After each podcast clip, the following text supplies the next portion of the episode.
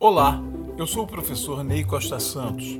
Você está ouvindo Ideias em Movimento, uma conversa sobre o que rola nas redes e na nuvem. Uma produção Comunicar PUC Rio.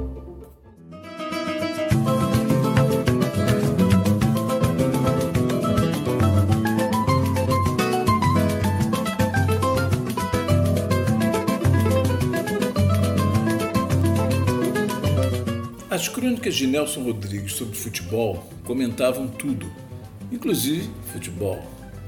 De Dostoiévski à psicanálise, do humilde torcedor das Gerais às granfinas que não sabiam quem era a bola, Nelson tinha consciência de que estava diante de um fenômeno cultural no qual o Brasil era um protagonista de desempenho criativo que apresentava traços marcantes de sua identidade como nação e povo.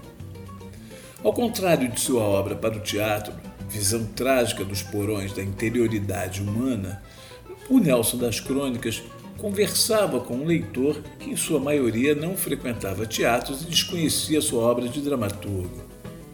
Conhecidas observações suas sobre o Brasil se originaram de suas crônicas e não de seu teatro.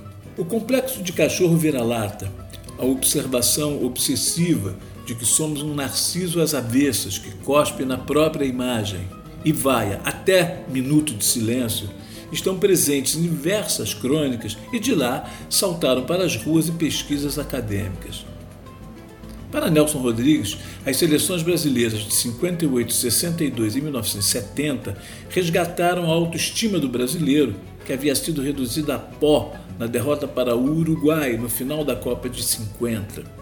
E mesmo quando resgatada, as circunstâncias brasileiras fazem com que volta e meia nossa autoestima e esperança com o Brasil pareçam ir para o ralo. Nelson diz que o que atrapalha o brasileiro é o próprio brasileiro. Somos de extremos. Vamos do otimismo delirante do a taça do mundo é nossa, com o brasileiro não há quem possa, a constatação de que o Brasil não tem jeito e a melhor saída é o galeão. Há um contraste entre o Nelson das tragédias teatrais e aquele das crônicas sobre o futebol. Se do seu teatro brotava um brasileiro trágico, sempre às voltas com desejos inconfessáveis e obcecado com o prazer e a presença da morte, nas crônicas, Nelson percebia que aquele mesmo brasileiro era capaz de transformar um jogo criado por ingleses em uma original manifestação estética e cultural, quase uma refundação do futebol. Quando dizia que a seleção era pátria de chuteiras e calções, Nelson sabia que quando a seleção jogava, o brasileiro via nela a própria imagem. E essa imagem era, naquelas seleções, a de Pelé, Garrincha, Gerson, Tostão, Jairzinho, Rivelino e tantos outros. Isso lhe dava certeza de que éramos os melhores do mundo. Podíamos superar nossas frustrações, nossas dificuldades, e superar, enfim, o complexo de cachorro vira-lata. Muitos dizem que o futebol, ao qual Nelson Rodrigues se referia, não existe mais. É possível que algo daquela arte tenha se perdido, e assistir hoje jogos das diversas competições nacionais parece confirmar isso.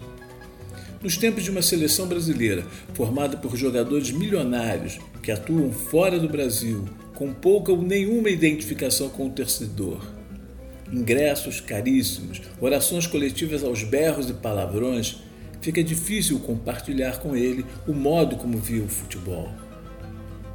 No Brasil atual, dividido e mergulhado em uma crise que parece não ter fim, o futebol nos devolve uma alta imagem que não é nada boa. Podemos cuspir nela ou acreditar, como Nelson Rodrigues, que esse futebol que produziu tantos artistas um dia renascerá.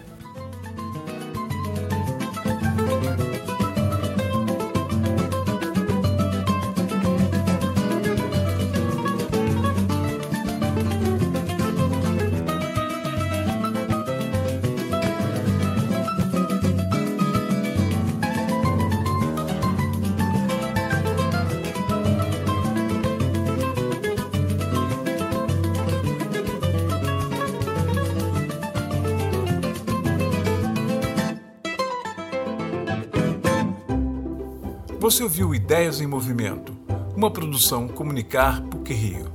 Até a próxima.